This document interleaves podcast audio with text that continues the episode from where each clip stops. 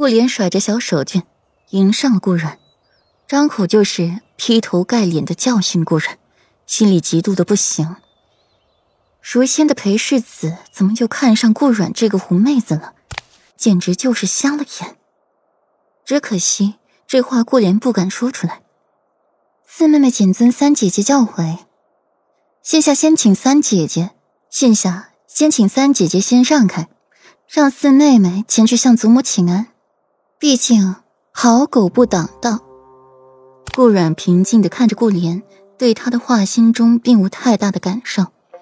毕竟昨天听得多了，也就麻木了。你，顾阮，你竟然敢说本小姐是狗？顾阮，你别忘了，你现在还不是裴王府的世子妃，只是顾家的小庶女。本小姐想拿捏你。可是轻而易举。顾莲的一双眼睛因愤怒燃烧起了火焰，炽热又心惊。顾染的凤眸眯起，似有一道寒光射出，眼神清冽的直视眼前之人，若有一种无形的压力，语气凌厉道：“三姐姐，如今应该庆幸，我如今还未嫁入裴王府，要不然三姐姐今日的言辞可是犯了大不敬。”可是要挨板子的，三姐姐这身娇肉贵的细皮嫩肉，若是打在身上，该有多痛啊！一身的好皮肤就这么没了，谁家的公子哥敢娶三姐姐呢？到后面，顾软的语气软下，轻蔑一笑，掠过了顾莲往里走。进入大堂时，已经有不少人在里面了，连三房、二房的人也在。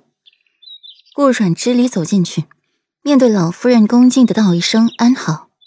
一听请安声，老夫人抬头一望，慈祥一笑，恍若冬日暖阳。再看是顾阮，心里更加是满意了。好，好孩子，快起来！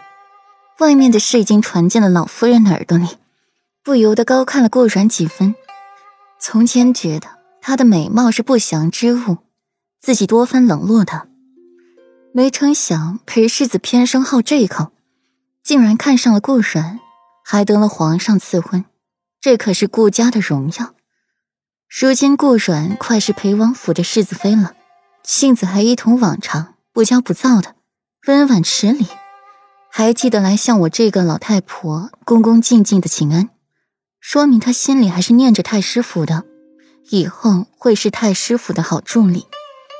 只可惜裴世子看上的不是和儿，那才是真正的欢喜。老夫人慈祥的让顾阮快起，又对他说了一些贴心知己的话，无外乎是让顾阮日后多提携提携太师府。顾阮笑而不语，时点头，时微笑，仿佛他已经答应了老夫人的话。是，孙女都记下了，只是记下可没有答应啊。顾阮笑弯了眉眼，十分恭顺的附和着老夫人的话。老夫人满意一笑，微微抬手，身边的锦嬷嬷便转身去了内室。不多时，又捧着一方精致的檀盒出来，递给老夫人。